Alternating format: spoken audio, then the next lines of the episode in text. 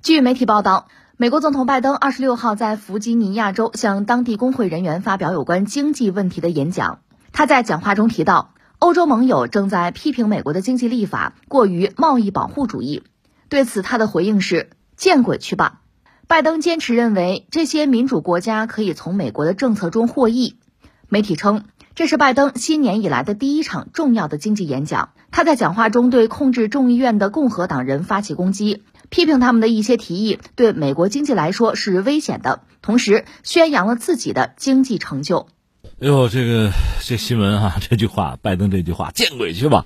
这话扎心了，扎心了。其实我们今天节目呢，呃，会谈到一条新闻，就是欧盟嘛，搞他那个所谓全球门户，搞基建，大基建在哪儿呢？环地中海，北非在那儿搞。我们理解，现在看这个东西，这不是他们刚提出来的啊，之前提的。现在看呢，他可能首先已经不是考虑跟中国竞争的问题，而是和美国怎么来抗衡美国。现在给欺负的不成样子了啊！你看这个新闻，就是美国总统拜登让欧洲人去见鬼啊！这个新闻和刚才我们说的欧洲这个全球门户这两则消息，你可以可以呼应着看，对应着看啊，相辅相成着看，你可能会有点什么感受，有点心得哈。我们回到这条新闻吧，就是拜登这不是说吗？欧洲人见鬼去吧啊！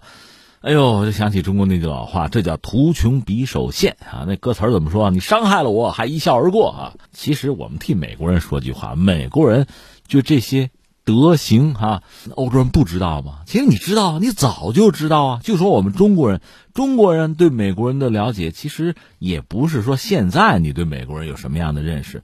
我就请问你，改革开放以来，美国在中国人眼里这个？就真实的状况，你不要自己去想象啊，你去美化或者丑化，就说他真实的在这个世界上的言行，你没看见？那么我们说，改革开放之前，从一九四九年以来，中国人和美国人也打交道啊，也有某种接触或者说互动啊，包括战争，这都是互动。在朝鲜战场，你不了解美国人？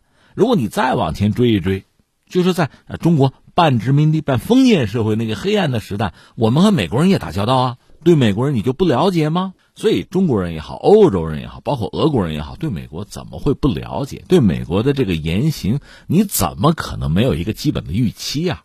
所以你看，呃，一九四九年中华人民共和国刚刚建立哈，我们知道当时外交政策一边倒，呃，很多学者还反思，你看当时要不一边倒呢，是吧？如果说美苏你保持一个同等的距离呢？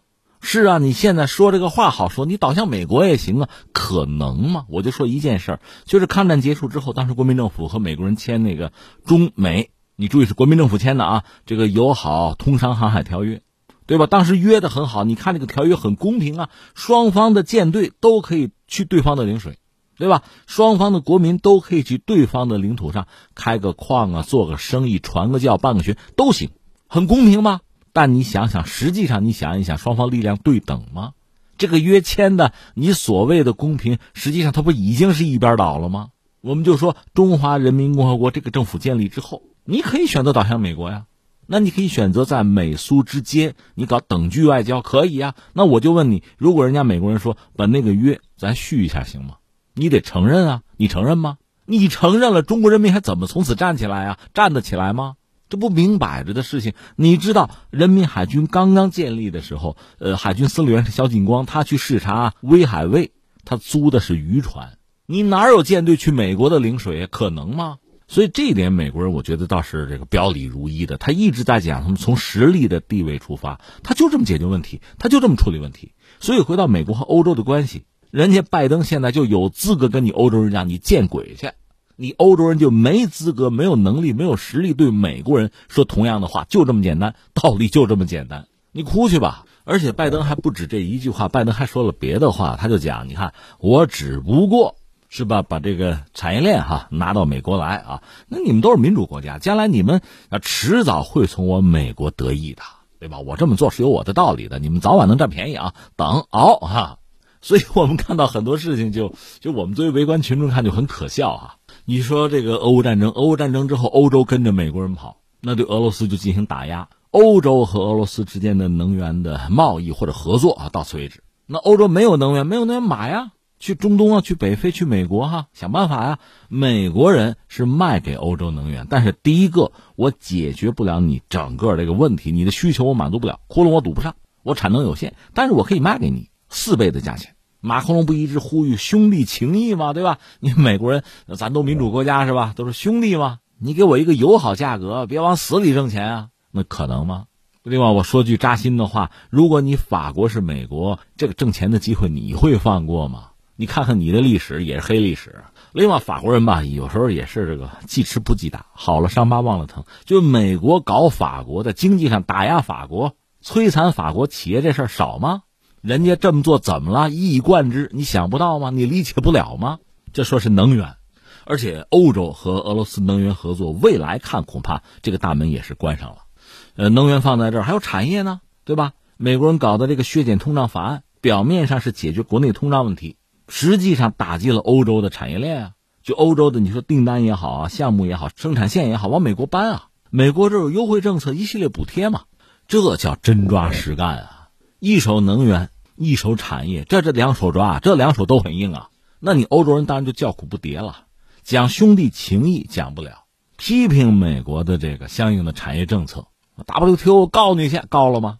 是吧？或者说美国人的补贴，我欧洲也补贴，雷声大雨点小，到现在也没有见真正啊落实这个政策。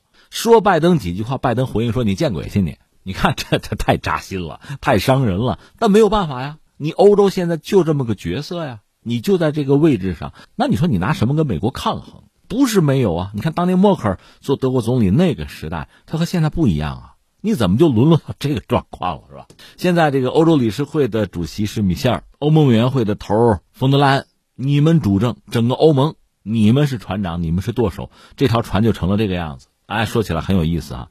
一个冯德莱恩，他和谁见了面呢？就是中国驻欧盟的那个大使傅聪，傅聪递交国书嘛，见了个面，他倒表态说希望能访问中国，表了这么个态。另外。你看，意大利一个副总理说了几句实话，就反思嘛。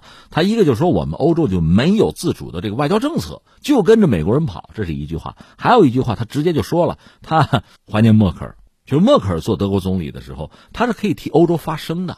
那现在没了嘛？所以你看，刚才我讲了，就中国也好啊，欧洲也好，包括俄国也好，和美国多少年打交道，美国是一个什么样的角色，什么性格，你看得很清楚。这还真的让那谁呀？让基辛格说中了，他不是说吗？说你要做美国的敌人，那肯定很难受，是吧？你要做美国的盟友，那要死啊！是这样，那美国对自己的盟友那种压榨和控制，无所不用其极。因为是一个朋友圈吧，你也跑不了。如果是敌人吧，那美国人当然要搞你。但是因为是敌人，既然能称之为敌人，你肯定有你的实力，有你的智慧，对吧？人家拿你当个角儿，其实呢，反而还有一个基本的尊重。其实从欧洲来讲，你实力足够强，那你脱离美国的束缚和制约，你有自己独立的外交政策，有独立的实力，甚至在必要的时候呢，和美国，你看贸易战不是没有打过呀。你让美国看到你的獠牙，可能你会安全一点，会好一点。否则你就是一个被欺侮和损害的对象嘛，不就这么简单一事儿吗？